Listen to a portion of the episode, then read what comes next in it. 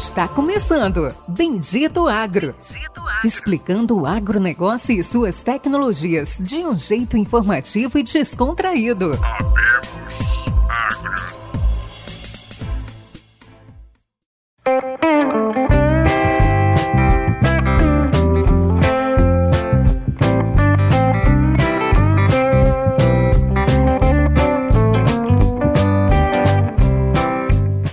Nossos amigos ouvintes do Bendito Agro, sejam todos bem-vindos a mais um episódio do seu podcast de conhecimento e inovação do agronegócio do Brasil e do mundo. Hoje, a segunda parte do nosso episódio com o Eduardo, trazendo aí muito conhecimento, vai explicar para vocês a diferença de uma usina convencional de cana, de uma usina flex e uma usina full flex, ou como ele falou, uma usina total flex, que na mesma, no mesmo site é capaz de receber tanto cana quanto, quanto milho e acaba tendo aí, junto, juntando a cana e o milho, mais de 10 produtos. É um projeto revolucionário, um projeto é, a nível já está em três países, já está nos Estados Unidos, Flórida, ele vai trazer um pouco disso para nós na, na, próxima parte, no próximo episódio, já está uh, lá na, na, Austrália, em Island, certo? Péricles, e no Mato Grosso, aí onde o Péricles Brilhante, casado Félix Brilhante Casado está falando. Exatamente, exatamente. Hoje esse é um segunda parte desse episódio especial que é uma aula, né? Uma aula, uma pós-graduação, sempre a gente brinca que tem uma, alguns episódios, algumas entrevistas aí que são realmente pós-graduações. O Eduardo falou bastante, né? A gente sabe, a gente não cortou ele, a gente deixou ele falar, então a gente dividiu o episódio em dois. Uh, ah, Para quem não ouviu o primeiro episódio, eu posso resumir aqui para vocês de uma forma bem simples. Vocês entrem lá no catálogo do Bendito Agro, no Spotify, no Castbox, no Google, no Apple, e ouçam o primeiro episódio. Ali você vai ter o resumo completo ali, com todas as vírgulas, com tudo que foi dito. Brincadeiras à parte, fica a dica para vocês, alguns pontos importantes. Hoje o etanol de milho é um balizador de preço no estado, né? O Eduardo comenta ali de preços que Hoje tem usinas de etanol que elas conseguem comprar milho entre 70 e 80 reais, né, a saca, e continuam a ter lucro. Então vocês conseguem imaginar que é um estado que há 3, 4 anos atrás vendeu milho a 15 reais por saca, hoje a gente tem um balizador de quase 70 reais. Isso é fantástico, é fantástico, né? A gente tem algo é, que nunca aconteceu antes na história desse país, como dizia nosso digníssimo ex-presidente, quatro dedos. Uh, mas brincadeiras à parte, comecem agora a ouvir a segunda parte deste episódio. Um abraço a todos e até a próxima semana. Um abraço a todos. Queria mandar um abraço especial aí que estou devendo aí para três grandes amigos, Vitor Mendonça e Luiz Henrique Romão, nossos ouvintes fiéis lá de Luiz Eduardo Magalhães. Sempre ouve e manda um feedback aí. Obrigado. E você que nos escuta também. Mande seu feedback, mande sua sugestão lá no Instagram ou no LinkedIn. Estamos, eu e o Pérez acompanhamos de perto a nossa rede lá, com o suporte do nosso amigo João. Mandar um abraço também para o Evandro Bortolucci, que sempre nos segue, nos ouve aí também. Um abraço pessoal para todos.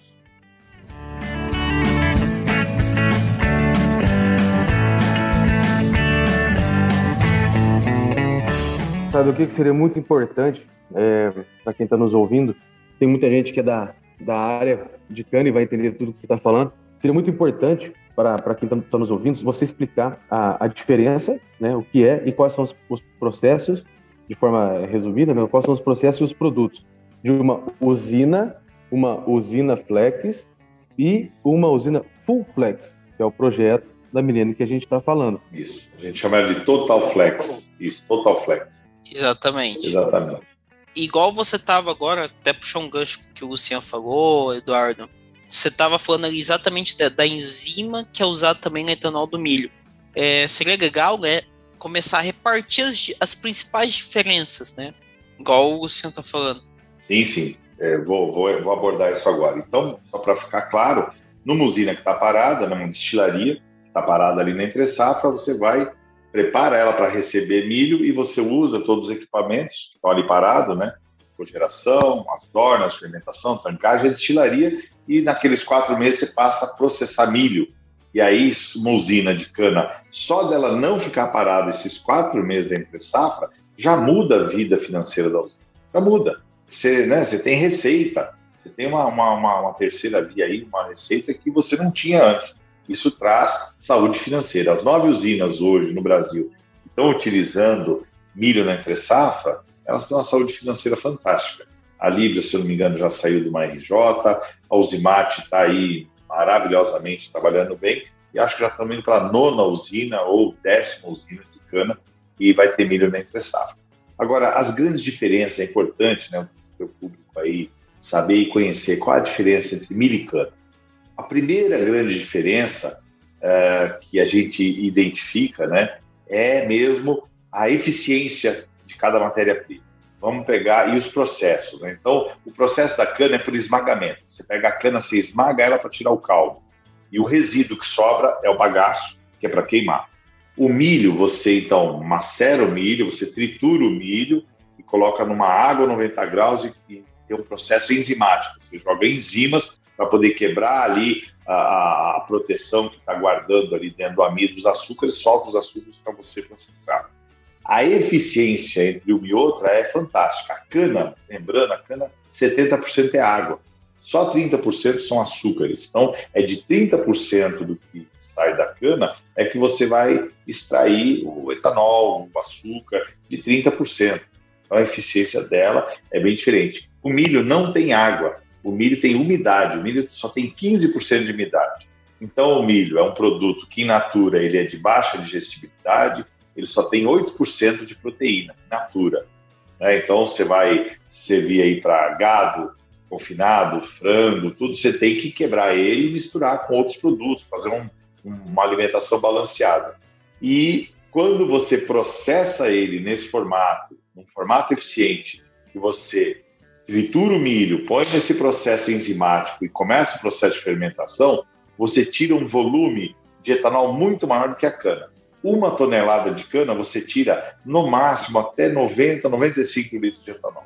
Isso é uma usina boa, usina que cuida bem ali, bons tratos culturais, tem uma eficiência no seu canavial alta, tem um alto índice de ATR. Então, você pega usinas tipo São Martinho e outras assim, né, que trabalham nesse formato de eficiência no campo, então você tem ali 95 litros de etanol por tonelada de cana, por tonelada de biomassa de cana, 80, é, 90 a 95 litros de álcool. O milho, uma tonelada de milho, você consegue até 450 litros. Então são 450, são cinco vezes mais. Por isso que em 2014 os Estados Unidos ali estavam ultrapassando a produção do, do etanol brasileiro em 2014 os Estados Unidos já produzia mais etanol que o Brasil. Hoje, nos dias de hoje, os Estados Unidos produzem o dobro do etanol brasileiro, duas vezes mais do que o Brasil, por conta que lá estão só no milho. Né? Eles têm pouquinho, só na Flórida, duas usinas ou três, para fazer açúcar. Então, o milho está concentrado naquela região do Corn Belt, que é a região lá de Wyoming, Nebraska, Iowa, Ohio. Nessa região, metade do ano é frio, na maioria dessas regiões neva, né? Você não tem produção de milho lá o ano inteiro. É meio ano. Aí já vem um comparativo né, com o Brasil. Lá, metade do ano você produz milho, a outra metade não. Aqui no Brasil, é milho o ano inteiro. No Brasil tem safra e safrinha. Em 2017, a safrinha brasileira foi maior que a safra. Nós já estamos até com problemas aí de estocagem. Né? Teve safra aí 2017, 18, 19, sucessivamente tivemos problemas de estocagem. Você tem lá o silo cheio e montanhas de milho a céu aberto que não tinham de guardar. Isso é um grande problema. E diferente dos Estados Unidos, que só tem uma região, as corn bells deles, o Brasil você planta milho em quase todos os estados da federação. Você tem milho desde o Rio Grande do Sul, Paraná, tem milho em Santa Catarina, São Paulo, grande produtor de milho, Paraná sempre foi o grande campeão. O maior produtor de milho do Brasil nos últimos 50, 100 anos é Paraná. Ele perdeu, acho que em 2017, 2018, para o Mato Grosso. Mas você tem São Paulo, você tem Minas Gerais, que sempre foi o terceiro maior produtor. Você tem milho em Roraima, você tem milho em Rondônia, você tem milho muito forte no Amapá. Aonde tem soja, você tem milho na entre safra. Né? Até no Amazonas, você tem milho. A Embrapa, lá de Manaus, tem lá um programa como você tem poucas áreas, né, só pode usar 20% das áreas que uma, uma fazenda tem, 20%. Então, como você tem pouca área para usar, a Embrapa está desenvolvendo lá um milho fantástico, que é um milho que dá mais pés por hectare, é, mais pés por hectare, mais espiga por pé e mais grãos por espiga. Um negócio fantástico. Um negócio fantástico para poder né, você utilizar é, mais produtividade e menos área. É um negócio fantástico. Então, essa é a grande diferença. A cana são 85 a 90, 95 a, a 90 a 95 litros de etanol por tonelada e o milho vai até 450 litros, são cinco vezes mais. E isso agora é irreversível. Chegou no Brasil e lá atrás a gente identificava isso, né? Que o etanol de milho ia ter um boom no Brasil. Isso a gente já pensava, estudava esse assunto em 2014, já querendo entrar, tentando lá atrás convencer os mineiros de cana. Não conseguíamos, eles achavam que, ah, mas eu vou ter que ir para Mato Grosso, plantar milho em áreas mais baratas, não vou conseguir plantar em São Paulo, não vou deixar de plantar minha cana para pôr milho, vou ter que ir muito longe plantar, então ele não queria entrar nessa seara. Só que eles esqueciam de um detalhe. A cana tem que ficar perto da usina. A cana é obrigada a estar perto no raio, vai de até no máximo 60 quilômetros. Passou disso já começa a ficar caro. O CCT, corte, carregamento de transporte, começa a inviabilizar a sua produção. Então você tem que ter a cana do lado da usina. Por quê? Porque você, depois que cortou a cana, se você não processar ela em 72 horas, até 72 horas, o índice de açúcar dela começa a cair. Em 72 horas ele está lá embaixo. Ou seja, a eficiência da sua cana ela começa a ser perdida. Em, em regiões de muito calor, como Mato Grosso, você pode até azedar um caminhão ficar muito tempo lá no sol e que não, não processa logo essa cana, pode até azedar. Aí você vai ter uma produtividade pior ainda. Então, logisticamente, a cana tem que estar perto da usina. O milho não. Eles esqueciam disso lá atrás, em 2014. Eles não enxergavam essa pegada. O milho é uma commodity, o milho é bolsa de Chicago. Eu posso comprar milho a 2 mil quilômetros e processar aqui ainda ter lucro. Vamos lembrar que a China compra milho brasileiro, milho de baixo índice de digestibilidade, ele in natura, e ele só tem 8% de proteína. Ele sai lá de Colniza, né? De Colniza para cá ele vai andar 2 mil quilômetros para mais. Ele sai de Sinop, sai de Nova Mutum, sai um milho que anda de carreta até chegar no Porto de Santos ou Paranaguá. Aí são mais 15 dias, né, carrega o navio, tem pão lá para carregar o navio, aí sobe por navio 15 dias para chegar no canal do Panamá. Aí chegar no canal do Panamá e ganha a Ásia, né? vai lá para China, individualmente é o maior comprador. Agora, veja, nós estamos pegando um milho, vendendo ele a preço competitivo, um milho de baixa digestibilidade, que só tem 8% de proteína, e quando chegar lá na China, quando ele chegar lá no final da ponta, ele vai virar dois produtos. Ou ele vai virar óleo, ou ele vai virar ração.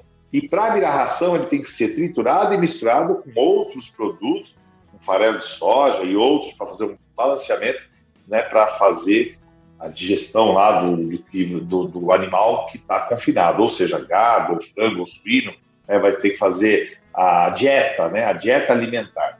Então, o milho sai a preço competitivo e chega lá na China e vai virar outra coisa, o óleo ou ração. E só tem 8% de proteína. Quando você pega esse milho, qual é a pegada da Milena? A Milena vai estar no meio do caminho desse milho, uma parceria que nós temos aí, vamos ter como supplier parte do nosso milho, se Deus quiser, vai vir da CHS, que está no Brasil já vendendo grãos há, há mais de 15 anos, quase uns 15 anos, em parceria com a Cargill, a CHS tem misturadora de, de adubo é, lá em Rondonópolis, para ela fomentar o produtor, né? Então ela fornece a semente, o adubo, o insumo, financia o produtor, pega esse milho, chamarra o milho, né? Que ajudou lá o produtor e ela exporta esse milho e a soja, as duas coisas. Então ela já faz esse caminho. E lembrando que lá nos Estados Unidos ela é no mundo, ela é a maior exportadora de DGS, DGS do mundo, a partir das plantas americanas. Então qual é a pegada nossa? Nós estamos com as plantas no meio dessa rota, desse caminho do milho, que é vendido já a preço competitivo exportado para a Ásia e tem baixa digestibilidade e baixo índice de proteína, e nós vamos processar ele numa, numa tecnologia moderna, eficiente, mais eficiente que a dos americanos, que é o Starcane, da Fermentec e as outras empresas, são nossos parceiros. Aí eu vou devolver, eu processo esse milho e devolvo para o mercado produtos de valor agregado. diferente da cana, que é só açúcar e álcool, nós vamos devolver cinco produtos: etanol, o DDGS, que é o resíduo seco de milho com destilados, é um termo em inglês, resíduo seco de milho com destilados, que é o resultado da extração. Você tirou etanol, o que sobra ali é esse DDGS, você vai secar ele, você pode secar para exportar, levar para outros estados, outros países, municípios, exportar, você seca ele, é o DDGS. Mas também você pode usar ele úmido, ele muda até de nome, WDG. Então eu vou poder extrair do milho cinco produtos: etanol, DDGS, gás carbônico grau alimentício, e esse gás carbônico é o CO2 que sai da fermentação. Aí tem os equipamentos da Pentel e da Union, que são nossas parceiras, e os melhores equipamentos do mundo para limpar esse CO2. Limpa e resfria ele abaixo de 170 graus, ele vira gás carbônico grau alimentício. Isso é para a gente vender aí para uma fábrica de refrigerante, para Coca-Cola, para Dolly, para quem precisar de gás carbônico para fazer a carbonatação do alimento. Isso serve para carbonatar refrigerantes, carbonatar gorduras, é, manteigas. Você pega uma manteiga aerada. O que é a manteiga aerada? É a injeção de gás carbônico na manteiga, na gordura, chocolate. Pega o exemplo de um suflé cheio de furinho lá. É a injeção de gás carbônico. Então, o gás carbônico tem inúmeras utilidades, até para fazer jateamento de embarcações, limpar casco de navio sem agredir o meio ambiente, né? não é areia, não é jateamento de areia, não agride nem a pintura e nem o meio ambiente. Então, o gás carbônico, você pode utilizar ele. Se não tiver quem compre esse gás carbônico, não tiver uma Coca-Cola perto, igual nós temos lá, perto do nosso projeto lá em Jaciara, vamos ter a Coca-Cola. Em Cuiabá, que compra há 15 anos, compra gás carbônico da White Martins e faz nos hubs dela de Camaçari e Cubatão. Anda 1.300 quilômetros em caminhões isotantes, levando gás carbônico, que é extraído da queima do gás natural, então é, é de origem, né, origem fóssil, só que é alimentício também. É igual, alimentício. Só que o nosso vai ser, vai ser verde, né? Então, esse produto aqui, se eu não tiver uma Coca-Cola, eu posso fazer o gelo seco. É o terceiro produto. Depois tem bioóleo e energia elétrica.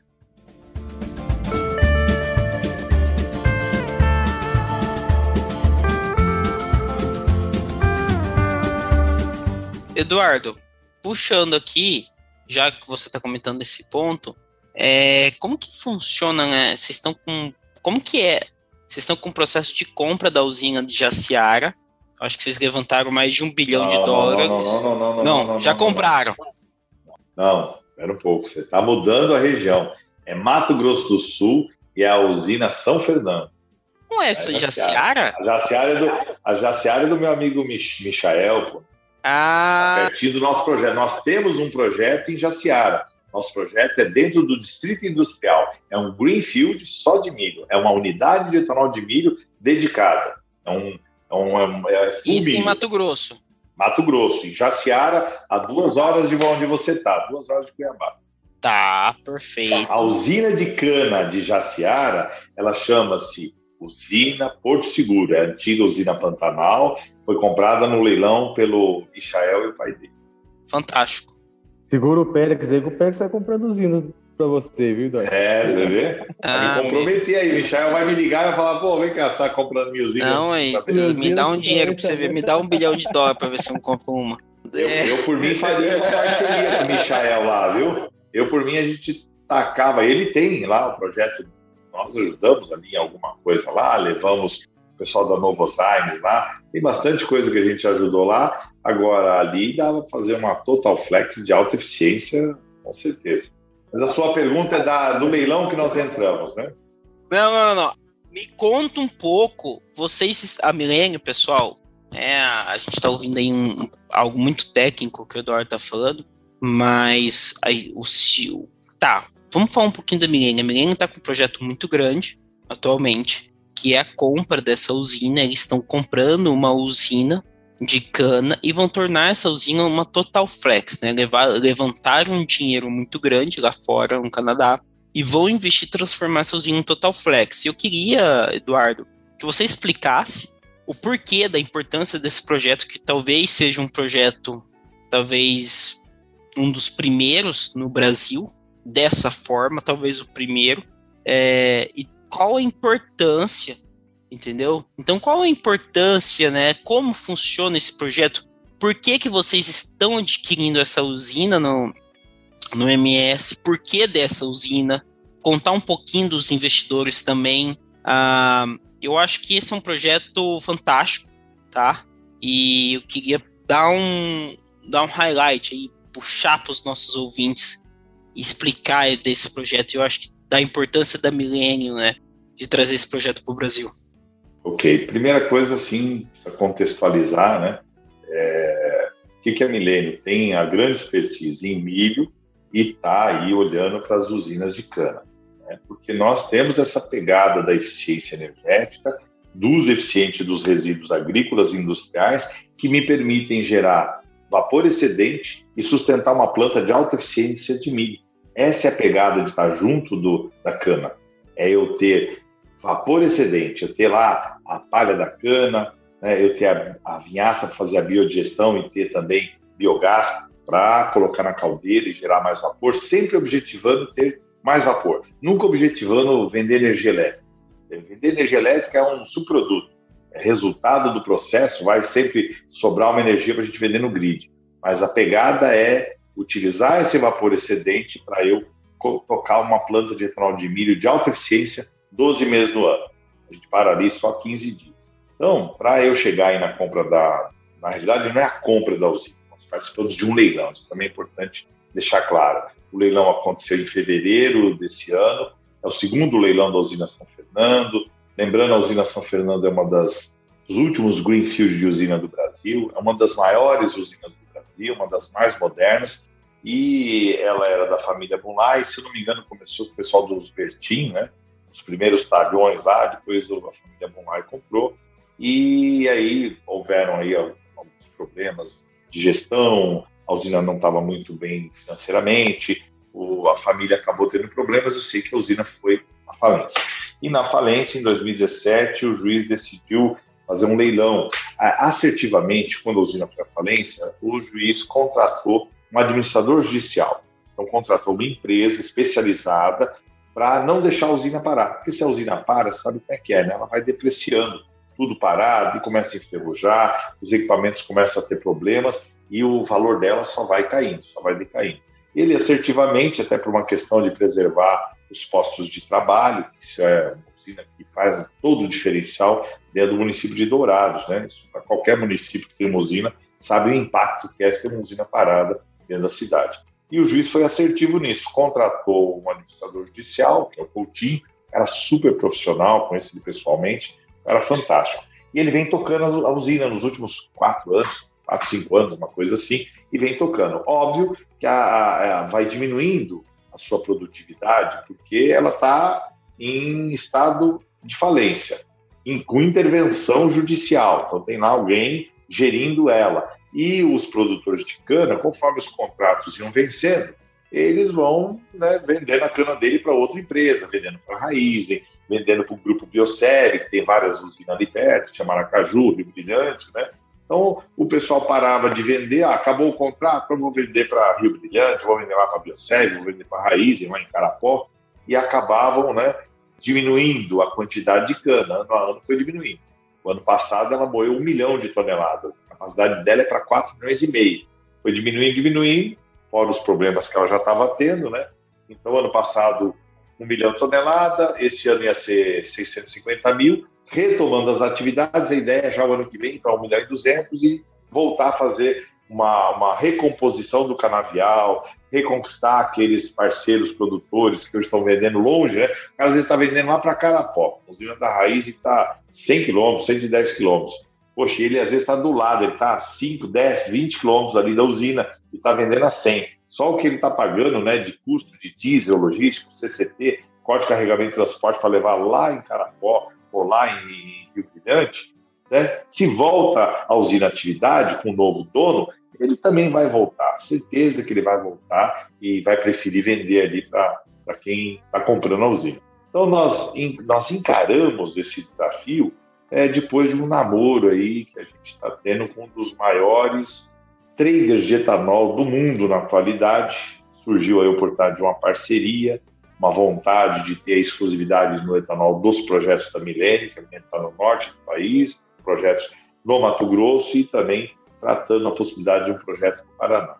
Então, nessa visão de ter um grande player, grande comprador de etanol, AAA, me garantindo contratos de longo prazo e açúcar e também energia, aí foi um desafio aceito, né? Falei, pô, quando surgiu o leilão da São Fernando, nós fomos fustigados e fomos para cima. E entramos no leilão e apresentamos o, no nosso modelo de negócio o que, a gente pretendia fazer com a usina, né? Mostramos para o juiz né, e para as empresas, são os credores, né? tem lá Banco do Brasil, BNDES, mais um monte de credor, e os trabalhadores também. Então, cada um dos participantes, foram quatro os participantes, apresentaram suas propostas financeiras e a proposta técnica, né? o que, que você vai fazer com aquilo.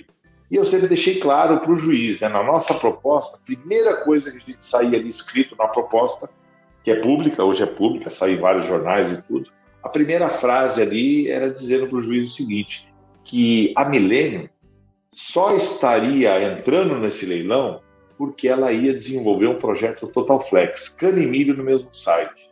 E se fosse para entrar, para fazer igual ou mais do mesmo, nós não entraríamos. Ou seja, a Milênio não entra em projeto de cana.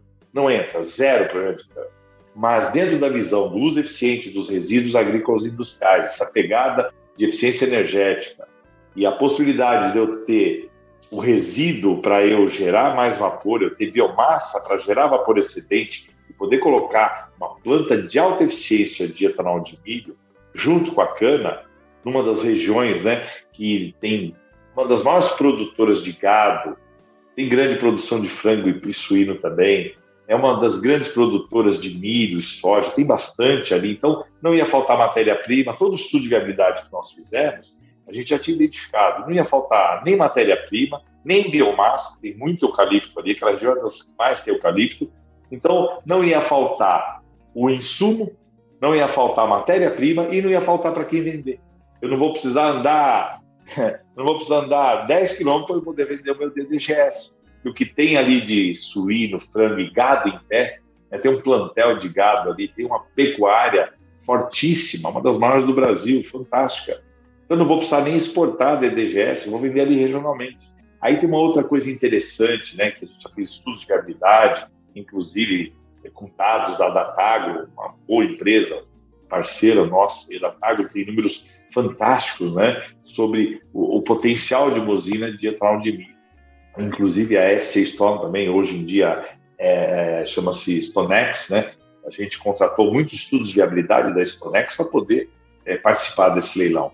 Então, tem coisas que a gente, a gente não inventa nada, a gente procura melhorar. Aí tem uma pegada que o americano faz muito lá, que é juntar confinamento de gado junto com a unidade de etanol tem muita usina lá nos Estados Unidos fazendo isso. Então, olha que maravilhoso, que fantástico que fica quando você tem uma usina de milho, etanol de milho, e aí você vem e traz o confinamento de gado junto. Você não precisa nem ser seu gado, você pode terceirizar, você pode fazer um, um boitel, né? um hotel para gado, você vai alimentar gado de terceiros, que também dá um dinheiro danado. Você imagina, a primeira coisa que acontece, você já começa economizando no secador.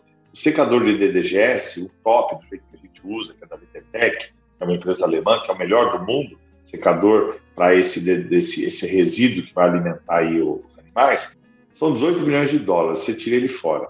Aí você tem, você vai ter ele úmido. Aí vai fazer igual os americanos, vai levar por tubulação direto no coxo do animal. Se o confinamento de gado é, é, muito grande, tá, tem gado que está muito longe, põe em caminhão-pipa e o caminhão-pipa leva ele no formato WDG. O WDG ele é o DDGS pastoso, né? úmido. E, e isso, o gado briga para comer isso.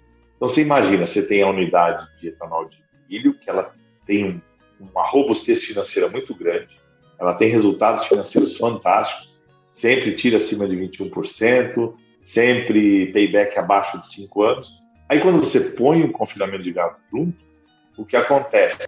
Dobra o resultado financeiro, o lucro do empreendimento, dobra. É um negócio fantástico. Aí quando você está junto com a cana, nossa, o negócio fica espetacular. Mas a proposta que a gente apresentou não tinha confinamento, era só pegar a usina de cana, aproveitar tudo que ela tem, reformar a usina e colocar uma planta de alta eficiência de etanol de milho. E esse é o chamado Total Flex, milho o ano inteiro, 12 meses do ano, de alta eficiência, altíssima eficiência. Só parando ali 10, 15 dias para fazer manutenção. Essa é a pegada, a eficiência do processo. Então, nós temos eficiência energética, eficiência na, na produtividade de etanol e de DGS, né? Então, você tem ali o milho, que tem 8% de proteína, depois que você processa ele, ele vai ter um DDGS brigando lá com farelo de soja hoje. Farelo de soja tem 48% de proteína. É o segundo produto mais exportado do agronegócio brasileiro. O primeiro é a soja, o segundo é o, é o farelo de soja, que tem 40% de proteína. E o milho, ele sai então de 8% de proteína e vai até 42% de proteína. 42% de proteína ali é uma condição de ter um produto de, né, de alto índice de digestibilidade. Olha, tem pesquisas que indicam que o milho tem melhor digestibilidade do que o farelo de soja. DDGS, melhor digestibilidade do que o farelo de soja. Então, a cadeia de aminoácidos, principalmente no, no, no né, nesse processo que a gente utiliza, que é patenteado pela, pela Fermentec, está né, tá ali em conjunto com JW, Fotware e Vetertec, duas empresas brasileiras, duas alemãs. E nós chegamos em 2018 a implantar um piloto de demonstração dentro do Senai de Sertãozinho. Chamamos o mercado, né? chamamos ali Raizen, Siemens, é, VEG, é, usinas, Usina da Pedra, vários usineiros, vários players do mercado para ir lá conhecer o, o sistema Starcade, né? esse processo diferente do americano, que permite você ter um DDGS, ele todo com alta proteína, diferente do americano que parte do, do produto, parte do DDGS é alta proteína e parte alta fibra. Então, é essa pegada que a gente fez a propositura para o juiz, fez os estudos de viabilidade e demonstrou cabalmente que colocar uma planta de etanol de milho Total Flex, né, uma planta de etanol de alta eficiência, junto com a cana, transformando ela em Total Flex, ia ser um grande diferencial. Você ia ter ali um EBITDA robusto, uma tiro robusta e um payback curto, um payback de menos de cinco anos. Quando o juiz analisou esses números, junto com o administrador judicial, com o Coutinho e os outros, os outros players credores, né? Quando todos analisaram isso, chegaram à conclusão que a proposta da Milênio era melhor. E nós nos sagramos vencedores do leilão em maio. Né? Principalmente por uma o que, que foi um último sopro, né, para o juiz tomar a decisão dele, foi um parecer do Banco do Brasil um dos maiores credores. Por incrível que pareça, o Banco do Brasil fez uma análise criteriosíssima em cima do modelo de negócio, em cima dessa condição de juntar cana e milho e em cima da Milênio, né? Quem é a Milênio? O que, é que ela está fazendo? O que ela se propõe a fazer? Quem são os parceiros técnicos da Milênio, né? Foram também verificar, fazer esse compliance. E eles viram lá, você pode entrar no site da Milênio você vai ver. Todas as empresas que estão lá com a logomarca são empresas que têm contrato assinado com exclusividade para no mínimo dois projetos, no mínimo. Então tem lá a melhor caldeira, a melhor turbina, tem a Deloitte, que é a maior do mundo em auditoria, tem a Marcha, a maior corretora de seguro garantido do mundo, que cuida aí do nosso programa de seguro e compliance. Então você, nós criamos um ambiente, tem a, a Sher Williams, né? é a maior do mundo, 150 anos de empresa, a maior do mundo em pinturas especiais, né? É, é aí para a parte de corrosão protetiva, é, para combate a incêndio, né? Tem pintura que você pinta lá uma estrutura metálica, pega fogo, a pintura infla, 4 centímetros inflada. Não para preservar o bem, mas preservar vidas, né? para dar tempo do pessoal, se houve um incêndio, o pessoal sair fora, porque aquilo depois vai desestruturar, vai desabar, mas todo mundo tem tempo de sair. Então não é por, não é por perfumaria, é por alta tecnologia que a gente fez a parceria com a Sherry Williams. Então é isso. Então, quando o Banco do Brasil viu isso, ele, ele deu um parecer para o juiz e foi assim um grande input para a tomada de decisão do juiz de dar a Milene como vencedora. Aí de lá para cá, né, teve várias idas e vindas, o leilão foi judicializado, teve empresa que entrou com recurso, com agravo de instrumento, e aí entramos num acordo aí nos últimos meses, junto com os outros concorrentes, e o juiz aceitou, e aí ficou estabelecido que três, uma empresa saiu fora da concorrência e três das empresas iam ter uma última oportunidade de comprar a usina. A GF dia 28, depois dia 13 foi a outra, 28 de setembro. Aí outra empresa dia 13 de outubro e a Milênio dia 28 de outubro. E óbvio que é difícil, velho, não é brincadeira você ter 360 milhões para colocar assim, cash né, na conta do bando, conta judiciária, a subconta do, do tribunal, né? E a Milênio conseguiu resolver a questão financeira, trouxe, conseguiu captar um financiamento grande que nos permite não só comprar usina, mas nos, nos permitirá comprar usina, reformar a parte da cana e implantar uma unidade de alta eficiência, né, Starcane, de etanol de milho junto. Então, o negócio né, é pôr, pôr em prática a proposta que a gente apresentou para o juiz. Então, nós pegamos uma linha de financiamento é, no exterior, de um banco novo aqui no Brasil, que é o, o Atual Bank, virou um parceiro nosso, é um banco aí que está com uma pegada forte, seria um BNDES privado, vai, um mini BNDES privado, ajudando os empreendedores que estão, têm dificuldade né, de captar recurso, porque justamente, voltando àquele assunto do Project Finance, né, não existe cultura de Project Finance no Brasil. Você vai conseguir um Project Finance se você entrou num leilão de venda de energia, leilão de 20, 25 anos, que é o governo federal que vai garantir a compra daquela energia elétrica, aí sim o banco vai pegar aquele contrato e vai te dar o dinheiro. Aí dá um Project Finance, mas aí é eu que sou mais bobo, né? Agora, o Usina não tem essa pegada, né? Então você tem que ter empresas criativas, né? Bancos criativos, gente da área financeira criativa. O que, que a Milênio fez para poder é, melhorar, facilitar essa conversa com o setor financeiro. Lá atrás, nós já idealizando que o etanol de milho ia ter um bom e que em determinado momento a gente ia estar tá podendo conversar com esse mercado, vamos lembrar que lá atrás não existia o etanol de milho, não existia o mercado de etanol de milho. Nós éramos um dos players de 2014 ajudando a criar esse mercado. Então tinha lá a Fiagril, depois né, construiu a FS de Energia lá em Lucas, e só tínhamos nós. Né? E a ideia nossa era, já que nós não temos um grande fundo de investimento junto da Milênio, não tem uma grande usina, não tem um grande grupo, não tem um grupo Zilor, não tem uma São Martinho, não tem uma Raiz ainda junto, então qual foi a nossa ideia? Já que nós tínhamos dois grandes parceiros, que era a HPD maior fabricante de caldeira, e a Siemens, maior fabricante de turbina, validando os nossos processos de eficiência energética, acreditando no nosso, né, nos nossos processos, na, na nossa forma de fazer, de usar eficiente esses, esses resíduos agrícolas e industriais, já que a gente tinha esses dois maiores do mundo, maior em caldeira e maior em turbina, a estratégia foi: vamos só convidar as melhores empresas em cada segmento. Então, hoje, o que, que a gente tem lá? Vai lá ver as logomarcas, vai ver. Temos a melhor fabricante, uma das melhores fabricantes. Quando não é a melhor, é a segunda, a terceira. Então, é fabricante de válvulas, fabricante de bomba, fabricante é, de pintura, né? produtor é, de tintas para nós, que é a. E a gente foi além dos equipamentos. Nós fomos além. Temos uma das melhores empresas de EPC, que é a antiga Rotif do Brasil, que é a HTD, uma grande empresa né, de engenharia que vai fazer o EPC de Jaciara, o EPC do projeto de Bonfim lá em Roraima, também da Milênio.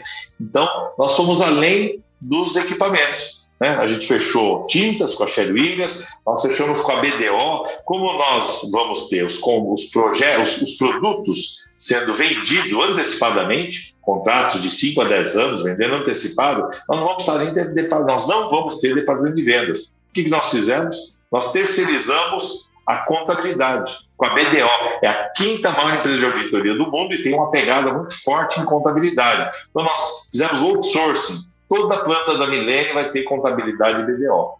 Do outro lado, nós fechamos, fechamos com a Deloitte, fechamos com a quinta maior empresa de auditoria, a parte de contabilidade, e com a Deloitte, que era o nosso sonho, a maior do mundo, nós já fechamos cinco contratos. Nós fechamos, né, aquela maior expertise deles, que é a gestão, né, que é a auditoria, então Todos os contratos da Milênio são auditados pela Deloitte. Hoje em dia eu não assino nem cartão de Natal sem passar no compliance da Deloitte. Então eu vou assinar um documento, NDA, contratos diversos que eu vou assinar, passa no compliance da Deloitte. Aí nós assinamos é, com a Deloitte também a gestão de cronograma de obra. Eles trouxeram uma ferramenta desenvolvida pela NASA, pela NASA chamada AWP. Então, a ferramenta ela fica junto com a nossa empresa de EPC e as outras empresas de engenharia, fiscalizando. Então, vai ter uma gestão em cima do cronograma de obra para evitar buracos e falhas no cronograma de obra, que é algo né, muito do dia a dia aí das construções, né? falhas no cronograma de obra. O terceiro contrato com a Deloitte foi de ESG. Né? Hoje é muito falado isso, né? ESG, né? cuidado do socioambiental. Só que isso já está no DNA da Milênio já há muitos anos. E agora, né, fechamos o contrato. Quem vai desenvolver, quem está desenvolvendo o programa de ESG da Milênio é a equipe da Deloitte. Esse é o terceiro contrato que nós assinamos. O quarto contrato que nós assinamos com a Deloitte foi com a equipe da Deloitte que cuida da parte de incentivos fiscais. Aonde tiver uma planta da Milênio, vai ter incentivos fiscais municipais, estaduais e federais, que é a equipe da Deloitte que vai cuidar, fazer a gestão, identificar quais os benefícios podem ser usados na planta.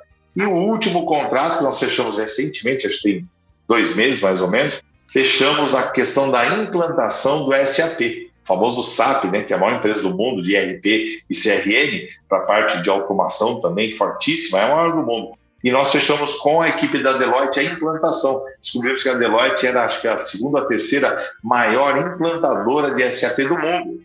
Então, fechamos toda a implantação de SAP em todas as plantas da Milênio, no Brasil e fora do Brasil, vai ser Deloitte. E aí, a Deloitte, né, nas consultas com a SAP, aí surgiu, a SAP nos procurou e queria entrar dentro desse consórcio técnico. Já já vocês vão ver lá a logomarca da SAP. A SAP está entrando com as licenças, e a Deloitte implanta e a SAP com as licenças.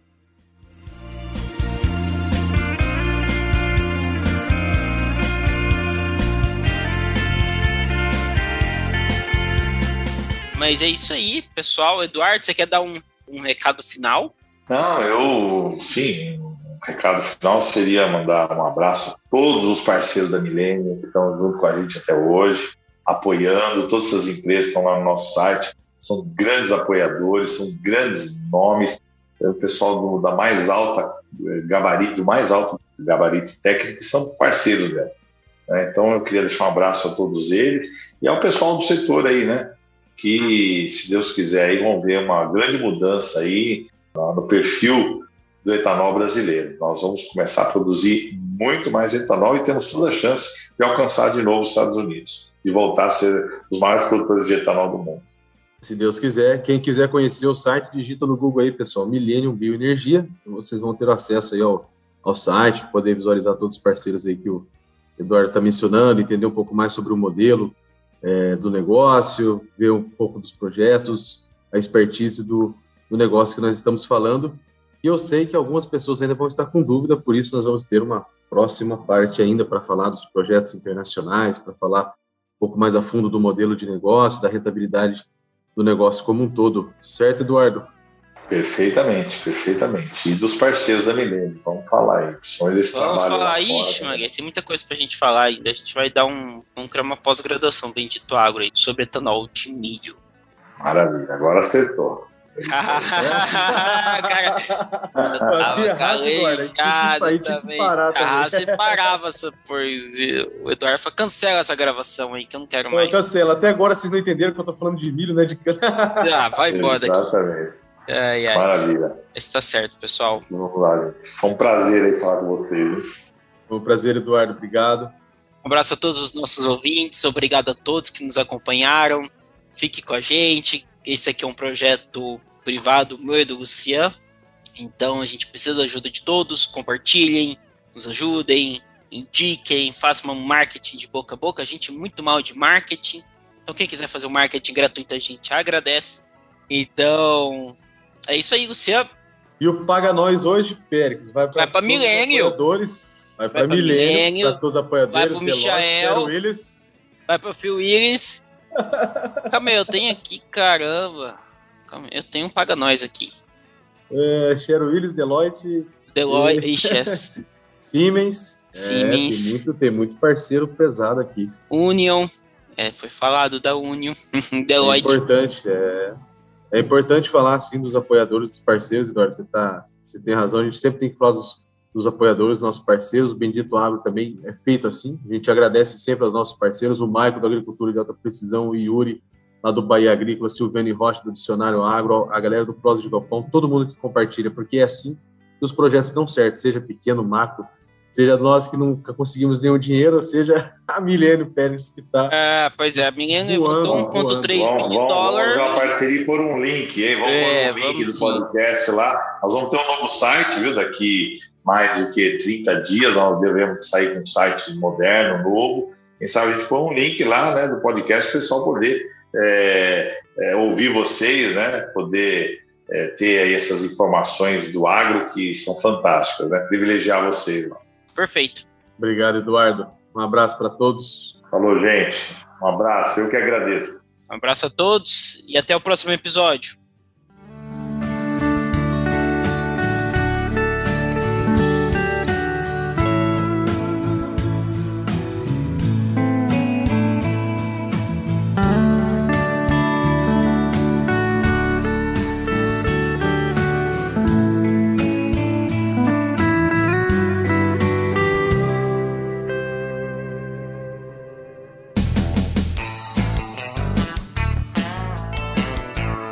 Você ouviu Bendito Agro. Acompanhe o nosso programa nos principais aplicativos de podcasts e fique por dentro das tecnologias envolvendo o agronegócio.